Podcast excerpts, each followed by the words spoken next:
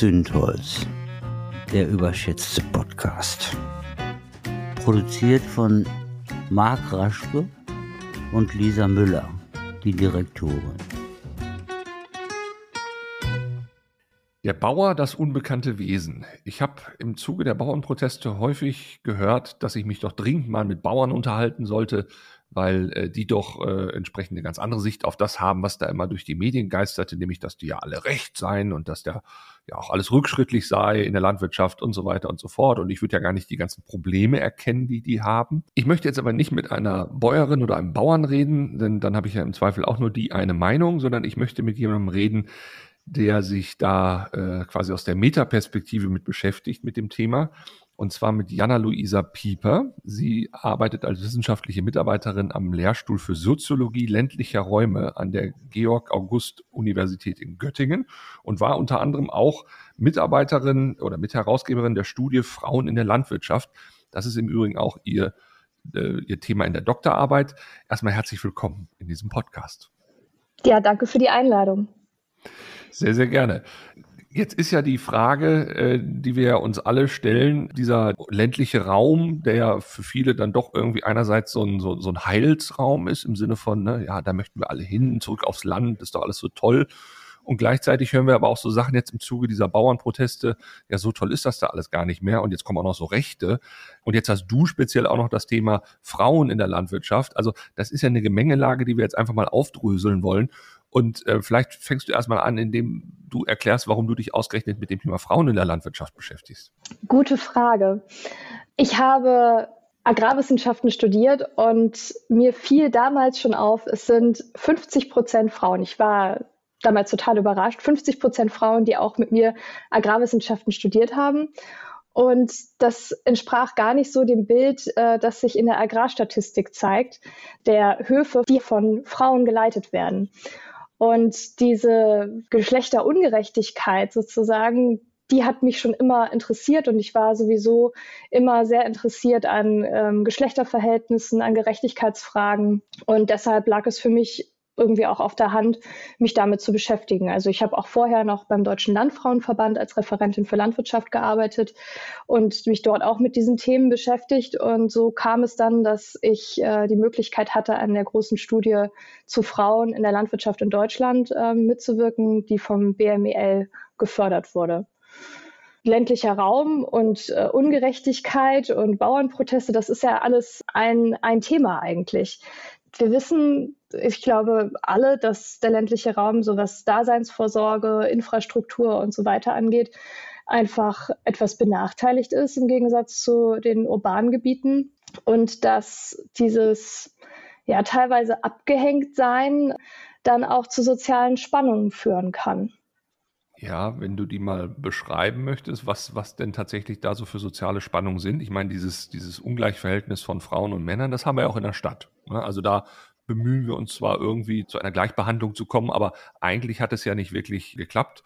Und ähm, ich würde jetzt auch mal dagegen halten, das, was auf dem Land alles an Infrastruktur da ist, zum Beispiel auch, dass man sich sozial viel näher ist, dass man auch sich gegenseitig hilft, ähm, das ist ja auch durchaus ein Fund. Also ist man doch vielleicht gar nicht so abgehängt in gewissen Bereichen. Mhm. Ich kann ja mal beim Beispiel äh, Frauen bleiben. Äh, jetzt nicht unbedingt Frauen in der Landwirtschaft, aber Frauen auf dem Land. Und wenn wir uns zum Beispiel die Lage von äh, Kinderbetreuungseinrichtungen, ähm, die Möglichkeiten überhaupt für ähm, Frauen mit höher qualifizierten Abschlüssen Arbeitsplätze zu, äh, zu finden anschauen, dann ist es da auf dem Land eher so, dass Frauen da größere Schwierigkeiten haben als beispielsweise in der Stadt, wo es durchaus üblich ist, dass es eine äh, Kita gibt, die schon ab einem Jahr anfängt oder äh, Betreuungszeiten, die auch sieben Stunden plus abdecken das ist nicht unbedingt überall auf dem Land so gegeben. Genauso wie die Arbeitsplatzsituation. Ähm, gerade Frauen, die einen Universitätsabschluss haben, haben Schwierigkeiten, ähm, in ländlichen Räumen adäquate Arbeitsplätze zu finden und angemessen bezahlt zu werden. Und das ist ein großes Problem. Und dann gucken wir weiter. Wir müssen ähm, die öffentliche Infrastruktur angucken. Ähm, wie sieht's aus ähm, mit Krankenhäusern, ärztlicher Versorgung, Hebammen zum Beispiel, wenn wir wieder Frauen anschauen oder auch die Mobilität in ländlichen Räumen. Also es ist eigentlich sehr, sehr oft der Fall, dass ein Auto vonnöten ist, weil der öffentliche Nahverkehr nicht so ausgebaut ist wie in Städten, um nur einige Beispiele zu nennen. Das heißt also, man ist auf dem Land quasi verdammt dazu, ein ziemlich konservatives Familienbild oder generell ein ziemlich konservatives Leben zu fahren, weil man es gar nicht anders kann? könnte man so überspitzt ausdrücken. Also ich würde mal vielleicht sagen, es ist einfach leichter oder ähm, es ist vielleicht eher noch so strukturell gedacht, dass ein konservatives Familienbild dort möglich gemacht wird. Und ähm, nur um eine Anekdote zu erzählen, vielleicht von meiner Mutter, die ähm, aus der Großstadt aufs Land gezogen ist, als ich klein war. Ähm, sie hat einfach keine Kinderbetreuung gefunden, die länger als bis 12 Uhr mittags ging und wurde damals auch äh, dafür ausgelacht bzw. angefeindet, dass sie ihr Kind als Rabenmutter doch nach 12 Uhr mittags noch fremdbetreut haben möchte.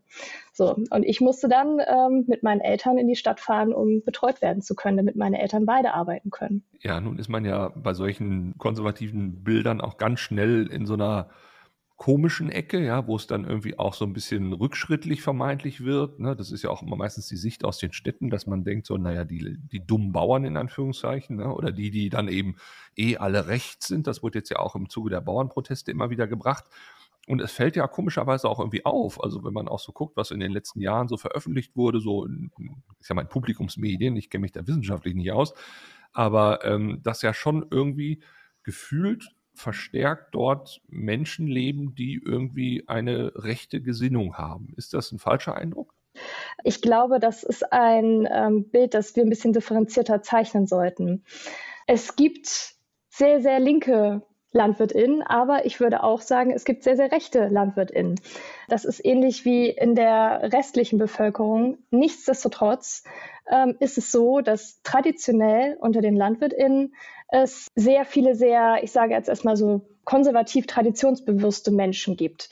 Wir befinden uns ja in einem Milieu, das sehr abgeschlossen nach außen ist. Also die Höfe in der Landwirtschaft, die werden eigentlich immer an die nächste Generation weitergegeben. Also es ähm, gibt ja sogar in vielen Bundesländern diese sogenannte Höfeordnung die ähm, das Erbrecht über die Höfe beschreibt und regelt. Und ähm, dort ist es in den meisten Bundesländern so, dass die Höfe eben nicht in Realteilung übergehen, wie zum Beispiel in Baden-Württemberg oder Bayern. Es, es gibt auch teilweise regional unterschiedliche Regelungen.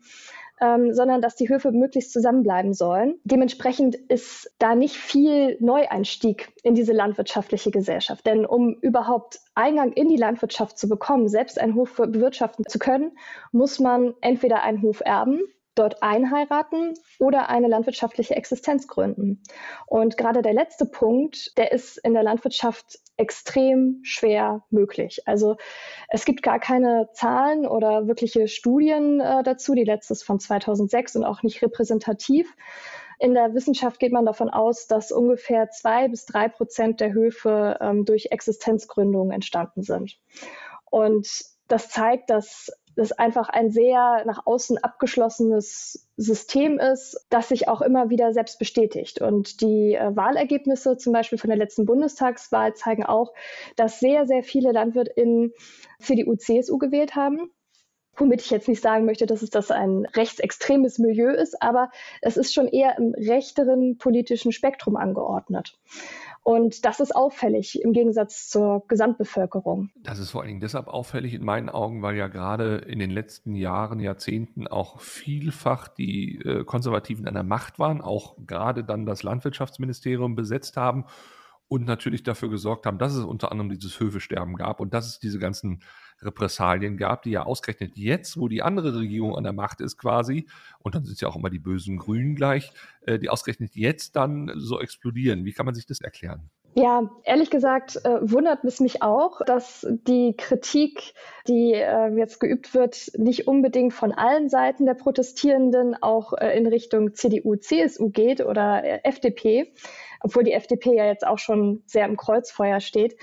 Ich würde aber differenzieren. Also ich glaube, dass unterschiedliche Bewegungen innerhalb dieser Protestbewegung der äh, BäuerInnen unterschiedliche AdressatInnen haben. Die CDU-CSU war ja sogar, glaube ich, selbst bei der Bauerndemo jetzt am 15.01. Äh, unter den Protestierenden vertreten, was mich äh, auch sehr gewundert hat.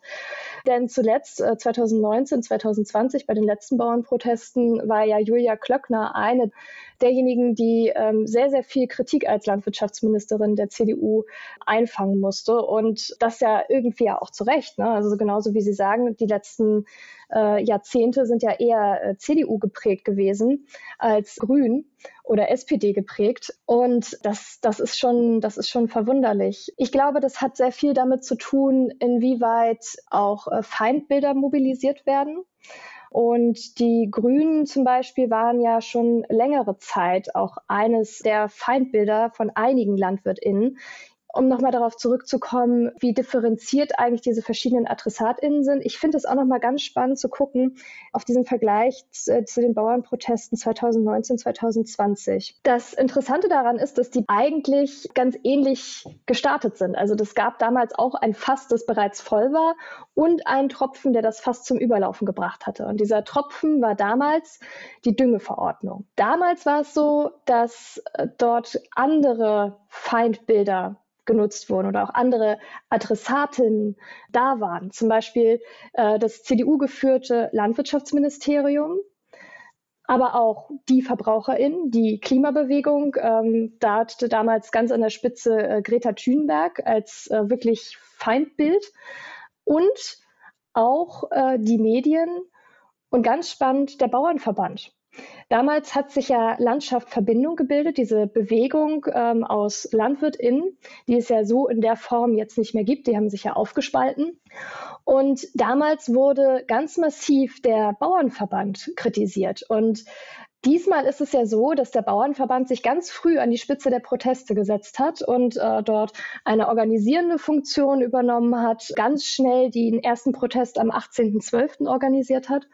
Und das finde ich eine ganz spannende Entwicklung, denn eigentlich wäre ja der Bauernverband mit seiner wirklich sehr, sehr starken Lobbykraft auch einer der Adressaten dieser Proteste.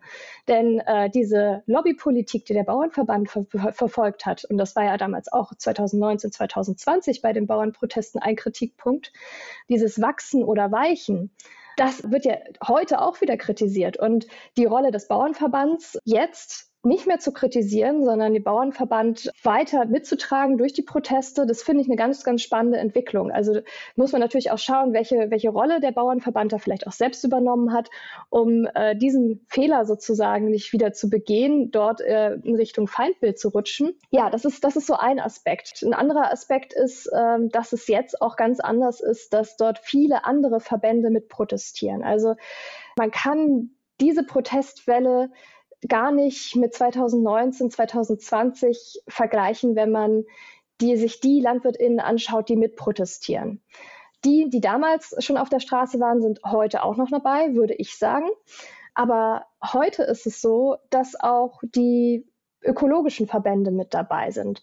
Da ist die ABL, also die Arbeitsgemeinschaft Bäuerliche Landwirtschaft, die ja auch eher ökologisch orientiert ist, mehr für bäuerliche Landwirtschaft, Direktvermarktung, äh, ohne Gentechnik etc., die ist auch bei dieser Protestbewegung dabei. Und ich habe den Eindruck, da wird jetzt von vielen Seiten dieses Momentum genutzt, etwas in der Landwirtschaftspolitik verändern zu können. Und welche Kräfte da jetzt noch mitwirken, welche anderen Kräfte da jetzt noch dieses Momentum auch nutzen wollen, wenn wir jetzt wieder Richtung populistische Rhetorik schauen. Das ist natürlich auch spannend. Da gibt es ja verschwörungsideologische Kräfte, die sich dort mit draufsetzen. Da gibt es dann die äh, rechtsextremen Kräfte, die sich dort mit draufsetzen. Wobei ich auch immer dafür bin zu sagen, wir müssen genau hinschauen. Ist es wirklich so, dass es quasi nur eine Unterwanderung gibt oder nur Bewegungen, die sich mit draufsetzen?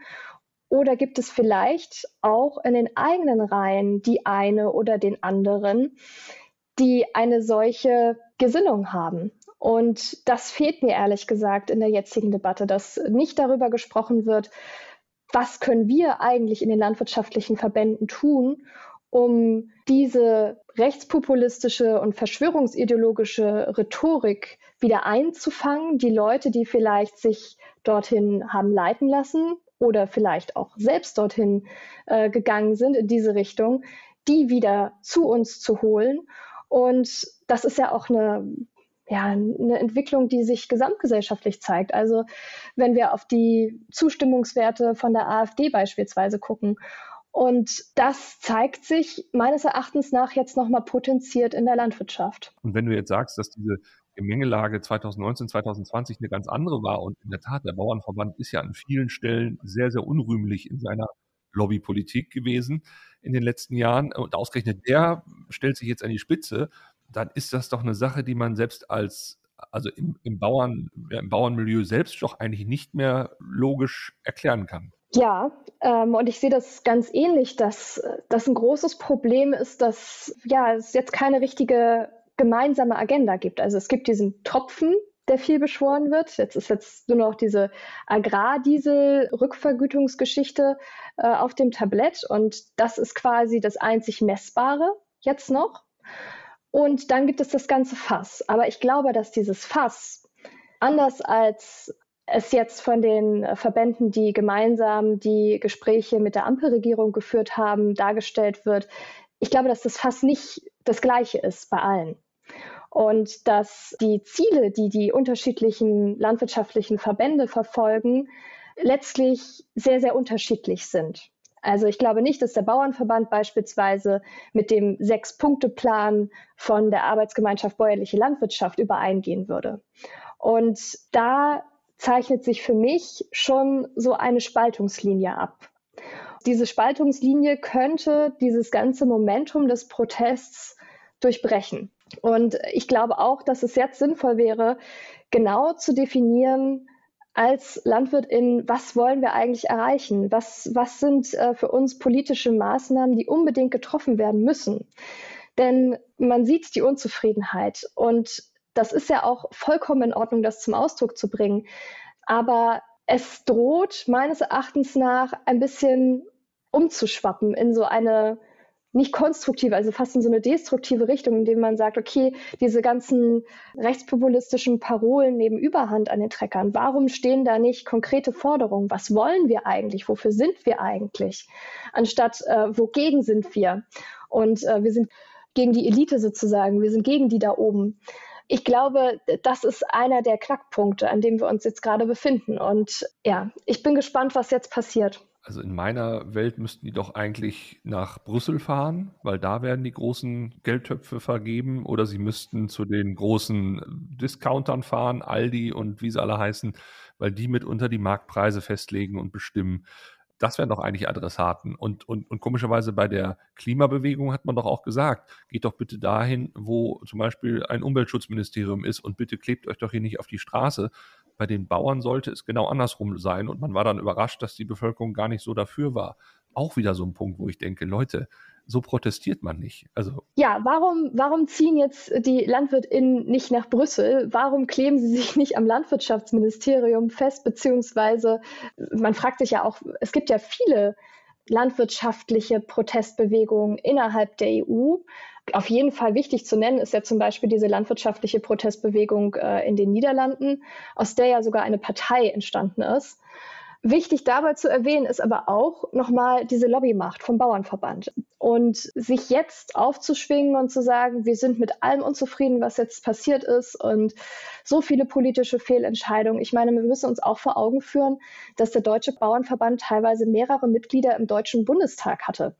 Wie kann es denn dann sein, dass der Bauernverband sich jetzt an die Spitze des Protests setzt und sagt, die Landwirtschaftspolitik der letzten Jahrzehnte war fehlgeleitet und das funktioniert alles nicht so und äh, die Ampel muss weg. Weiß ich nicht, ob der Bauernverband das sagt, aber einige Mitglieder des Bauernverbands, äh, die solche Plakate auf den Treckern haben, tun das. Nichtsdestotrotz sind sie weiter Mitglied des Bauernverbands und richten gerade die Kritik nicht in diese Richtung. Also das finde ich schon eine spannende Entwicklung dass die Proteste jetzt vor allem in Berlin sind und ja, vielleicht auch eher ja, so mit an die Bevölkerung gerichtet, liegt, glaube ich, daran, dass da einfach sich eine große Unzufriedenheit entlädt, ein gewisser Groll. Es hat so eine sehr emotionale Komponente. Also wir haben Verunsicherung, wir haben Angst, wir haben Wut. Es gibt Existenzängste. Ob die jetzt äh, bei jedem einzelnen Betrieb wirklich so berechtigt sind oder nicht, möchte ich jetzt nicht beurteilen. Aber diese Ängste sind real und diese Gefühle sind real und die führen eben dazu, dass da das Gefühl da ist gegen die Berliner Eliten, sage ich jetzt mal so, ähm, die regierenden Parteien, ähm, aber auch die ähm, manchmal fragwürdige Entscheidung von einigen VerbraucherInnen beim Einkauf dagegen aufzubegehren. Und das kann man, glaube ich, am besten tun, indem man nach Berlin fährt. Das absolut. Aber kommen wir mal zurück äh, von der Großstadt wieder aufs Land. Du hattest ja ganz zu Anfang gesagt, da gibt es einfach infrastrukturelle Verwerfungen, ähm, und wenn ich mir jetzt so angucke, Stichwort demografischer Wandel, das wird ja tendenziell sogar noch schlimmer. Also zum Beispiel die ärztliche Versorgung in vielen Landstrichen ist ja schon jetzt katastrophal und wird jetzt in den nächsten Jahren auch noch katastrophaler. Gibt es denn, um mal auch so ein bisschen so konstruktiv zu beenden, dann diesen Podcast, gibt es denn irgendwelche Konzepte oder, oder Projekte, die man hier auch mal so anreißen kann, wo man sagt, Mensch, da tut sich was, da, da wird eben dafür gesorgt, dass die doch nicht so abgehängt sind in ihrem sozialen Umfeld, in ihrem wirtschaftlichen Umfeld? Ja, also ich würde sagen, es gibt immer mehr Initiativen von LandwirtInnen, die sich zum Beispiel zusammenschließen, um ähm, soziale Orte zum Beispiel zu schaffen, indem sie ähm, ihre Höfe öffnen für VerbraucherInnen, indem dort ähm, Hofläden geschaffen werden, Hofcafés. Es gibt zum Beispiel auch Green Care heißt das, also Pflegeeinrichtungen in Kombination mit Landwirtschaft oder äh, Kitas, die auf Höfen sind. Und ja, einfach zu gucken, inwieweit kann Landwirtschaft eben auch weitergedacht werden, inwieweit kann Landwirtschaft mit äh, Daseinsversorge verknüpft werden und gleichzeitig auch, dass die Wertschöpfungsketten klein bleiben auf den Höfen. Also das heißt, dass zum Beispiel Höfe nicht unbedingt an den großen Handel verkaufen müssen und sich nicht unbedingt an Weltmarktpreise halten müssen. Das hilft natürlich auch, um da Existenzen zu sichern. Wobei auch diese Höfe sagen, auch wir haben Probleme und die müssen angegangen werden. Das heißt, ich glaube, wir können es der Landwirtschaft nicht überlassen, dass, dass sie sich jetzt selbst heilt und dass, dass sie sich durch eigene Projekte irgendwie da aus dieser Misere rausholt, sondern es ist Zeit für eine Agrarreform, für eine andere Landwirtschaftspolitik. Die dann auch so funktionieren würde, dass sie alle abholt. Du hast ja schon gesagt, es gibt ganz, ganz viele unterschiedliche Schattierungen von Problemen und die einen haben eher das, das Problem, die anderen eher das. Ich würde fast sagen, das ist unmöglich, mit der einen Reform das zu machen. Ja, das ist ganz klar. Wir können nicht alle abholen. Das ist, glaube ich, auch das Dilemma. Und das ist ja auch die Geschichte der Landwirtschaft der letzten Jahrzehnte. Wachse oder weiche. Und wenn wir es jetzt weiterspinnen, vielleicht wandle oder weiche. Und es werden wahrscheinlich auch weiter welche weichen müssen. Denn so wie die Politik jetzt ist, äh, lässt sie sich ja auch nicht so schnell ändern. Und was ich jetzt auch sehe aus den Gesprächen, äh, die die Ampelregierung mit den äh, VertreterInnen der Landwirtschaft führen, da gibt es jetzt nicht die großen Stellschrauben, die da gedreht werden, sondern es werden jetzt eher ja, Fragen gestellt, was man vielleicht ändern könnte. Nichtsdestotrotz, es gibt ja auch schon große Kommissionen, wie zum Beispiel die Borchardt-Kommission, wo es ja auch um Tierhaltung ging beispielsweise, oder die Zukunftskommission, wo viele Fragen der Landwirtschaft ähm, oder Probleme der Landwirtschaft behandelt wurden und auch Lösungen erarbeitet wurden. Dass da jetzt nicht rangegangen wird, ich glaube, das ist ja auch wieder so ein Thema, das, das noch viel tiefer greift. Wir befinden uns in einem Haushalt der schwarzen Null. Das hat einen ganz, ganz großen Einfluss auch auf die Landwirtschaftspolitik und darauf, wie Landwirtschaft jetzt auch verändert werden könnte. Wenn kein Geld da ist, wie sollen wir da jetzt Veränderungen erzielen können? Ich muss auch noch eine Frage stellen, obwohl ich eigentlich jetzt zum Ende schon kommen wollte, weil die kam ja auch gerade noch. es wurde ja in der, bei den Demonstrationen immer wieder gesagt, wir gehen deshalb auf die Straße, weil wenn wir irgendwann mal alle weg sind, dann gibt es keine Ernährung mehr für euch, liebe MitbürgerInnen. Und dementsprechend, bitte geht doch mit uns gemeinsam auf die Straße. Wenn ich dann jetzt aber höre, du hast ja selbst gesagt, äh, wachse oder weiche, ne? also ich meine, wenn ein entsprechender Bauer dann seinen Hof schließen muss, wird ja meistens irgendwie die Fläche von jemandem anderen übernommen, also sprich, der wächst. Die Fläche bleibt also erstmal gleich und wird jetzt ja auch nicht dadurch jetzt äh, größere Hungersnöte übers Land bringen. Kann man das überhaupt sagen dann noch, dass wir, dass wir letztendlich wirklich auf jeden der Bauern, die wir da jetzt aktuell haben, angewiesen sind? Jetzt mal ganz ketzerisch gefragt. Vor allen Dingen vor dem Hintergrund, ich hatte jetzt irgendwann mal eine, eine Statistik gesehen, die, die auch zeigte, dass ungefähr ein Drittel der Agrarfläche, die wir aktuell in Deutschland haben, gar nicht für die klassische Ernährung vorgesehen ist, sondern zum Beispiel für Textilien oder für Biosprit. Ich finde das eine ganz spannende Frage und ähm, ich würde das in zwei Richtungen beantworten wollen. Einmal die Richtung, was steht eigentlich dahinter, wenn gesagt wird, äh, wir ernähren euch und ähm, wenn wir nicht mehr da sind, dann habt ihr nichts mehr zu essen. Und andererseits, geht es da wirklich um, um Nahrung und um Essen oder geht es nicht vielleicht eher um sozialen Zusammenhalt in ländlichen Räumen?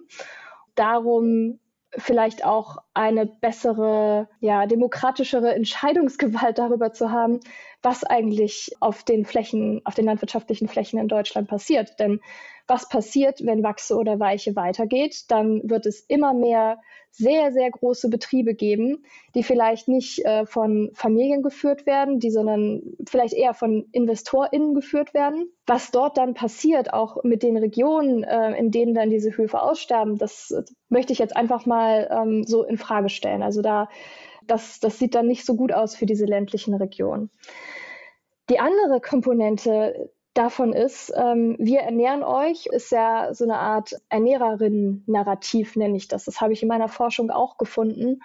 Und das speist sich irgendwie daraus, dass davon ausgegangen wird, ähm, dass die, also die LandwirtInnen gehen davon aus, die dieses Narrativ nutzen, dass sie Dankbarkeit dafür verlangen, dass sie diese wichtige Aufgabe in der Gesellschaft übernehmen.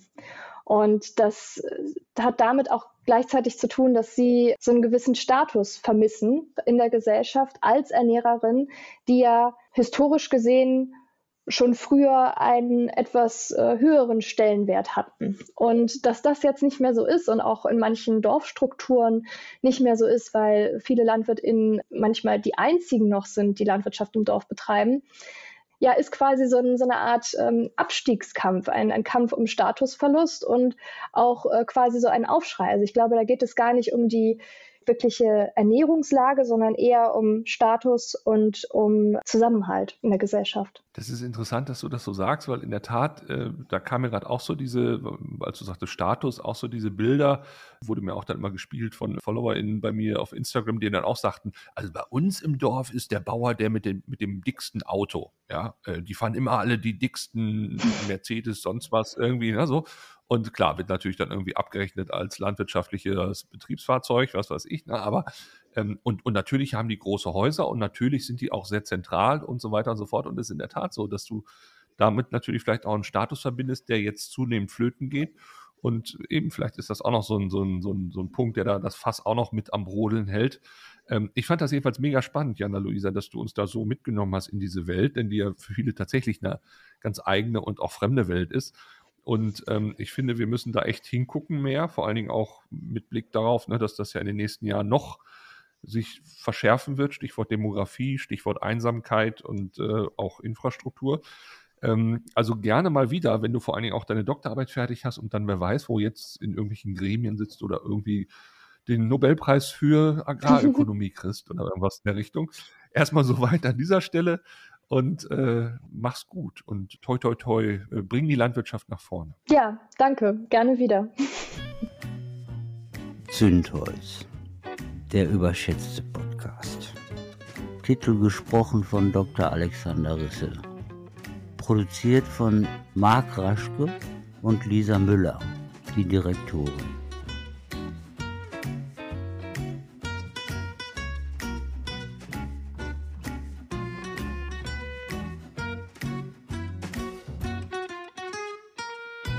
Tja, es war wieder sehr lang.